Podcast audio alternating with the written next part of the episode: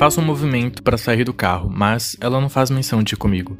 Hesito um momento. Nada acontece e agora realmente estou preocupada com Nina. Como posso medir minha distância de resgate se não sei onde ela está?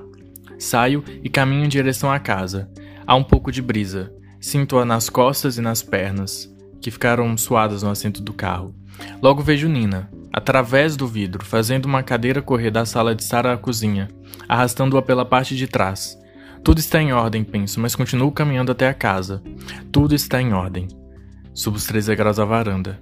Abro a porta mosquiteiro, entro e fecho.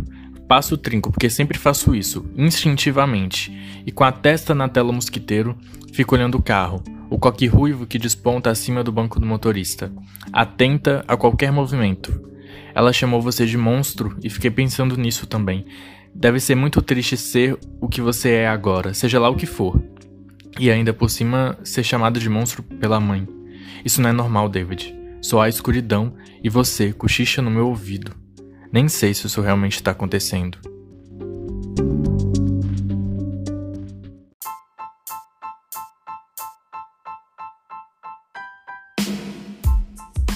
Oi, meu nome é André, sou jornalista e literatura é meu assunto favorito. Nesse programa compartilho livros e histórias que nos ajudam a pensar o contemporâneo. Esse é o Livro Minuto.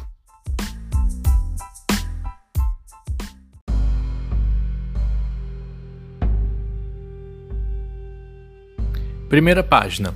Duas mães conversam num parque. Carla conta do que aconteceu com David, seu filho.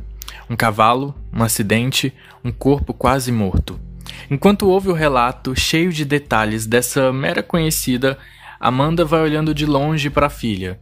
Ela vigia cada passo da menina, pronta para correr ou gritar por socorro no primeiro sinal de que a menina vai cair, se machucar, passar por algo parecido.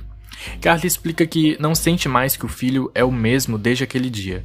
Ele mudou seus hábitos, seu jeito de falar, suas brincadeiras, o modo como ele olha para o mundo. Tudo mudou depois que ele chegou perto demais da morte. Esse impulso, que Amanda chama de distância de resgate, é a única coisa que fará com que ela não passe pela mesma coisa com a sua filha. É assim que começa esse livro, apresentando muito bem o título, Distância de Resgate, e já vai mostrando como a única coisa que importa para essa narradora é essa sua própria realidade ali de uma mãe média. A pequena Nina é o seu bem mais importante.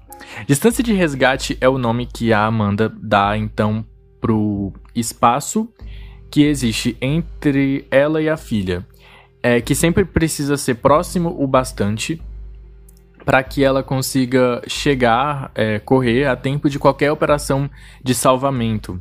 É por isso que ela ficou o tempo, tempo inteiro observando cada passo da filha e vai calculando mentalmente, mentalmente ao longo de toda a narrativa quantos segundos a separam de um engasgamento, de uma queda, de um afogamento. No início, a gente acha que existe algo aí é, de um instinto materno nessa questão, uma, uma propensão a ser a salvadora, né? Uma mãe que sente que algo está errado e faria de tudo pela criança. Mas com o desenvolvimento do romance, é... não, com o desenvolvimento das personagens, na verdade, dessa narradora especificamente, é... enfim, as personagens são um acerto tremendo dessa narrativa. É, é realmente o ponto alto desse livro, a narração esquisita. E é por meio dela que a Samantha Schweblin vai deixando evidente, então, que se trata de um peso imposto sobre a maternidade. É só ali pelas nuances ao longo das cenas que a Amanda vai mostrando que não se sente super poderosa. Ela não acha que ela seja uma heroína para a filha. Ela se sente, na verdade, aflita. Não se trata de uma intuição feminina, mas de ansiedade. Ela entra em pânico quando elas se distanciam demais e sente um medo físico mesmo, que a aperta dentro do estômago, que a deixa enjoada, que a deixa dolorida. É, mas esse é um livro que pode ser enquadrado em suspense. Então, o formato dele também vai deixando tudo misterioso. Então, além dessa discussão sobre maternidade, o livro vai se estruturando todo em cima de um diálogo entre a Amanda que tá desnorteada, é, fora do eixo, com uma espécie de amnésia. E o David, o filho pequeno da Carla, o que sofreu o tal acidente e mudou completamente. É, ele está tentando ajudar essa mulher a se lembrar do passado.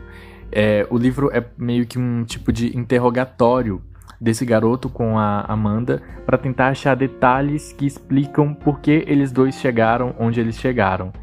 E esse lugar, né, esse onde, é, esse lugar específico é também um mistério por boa parte do livro.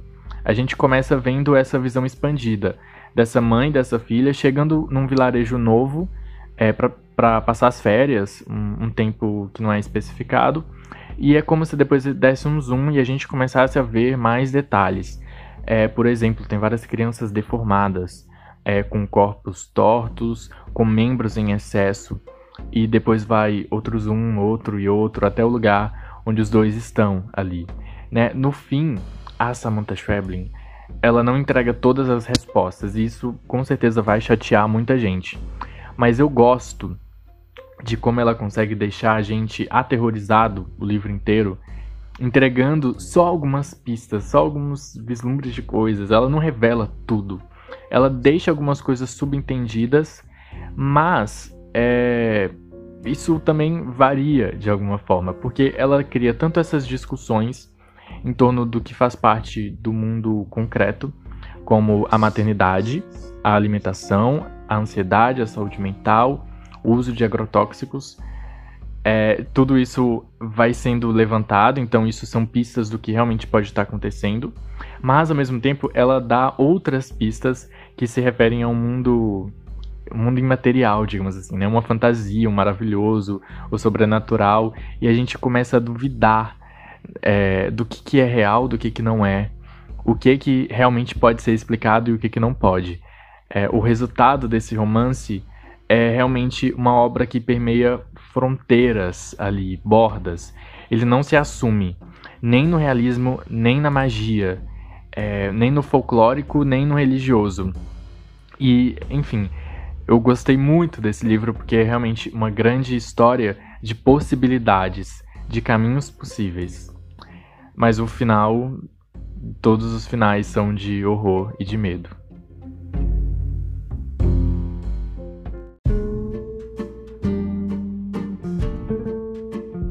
Distância de Resgate foi escrito por Samantha Schweblin e traduzido por Ivone Benedetti, publicado em 2016 pela editora Record. Um livro para quem gosta de Mariana Henriquez, realismo mágico, narrativas latino-americanas, o filme A Bruxa, Caminhar em Florestas Escuras, Histórias sem final feliz ou, sobretudo, Histórias sem final.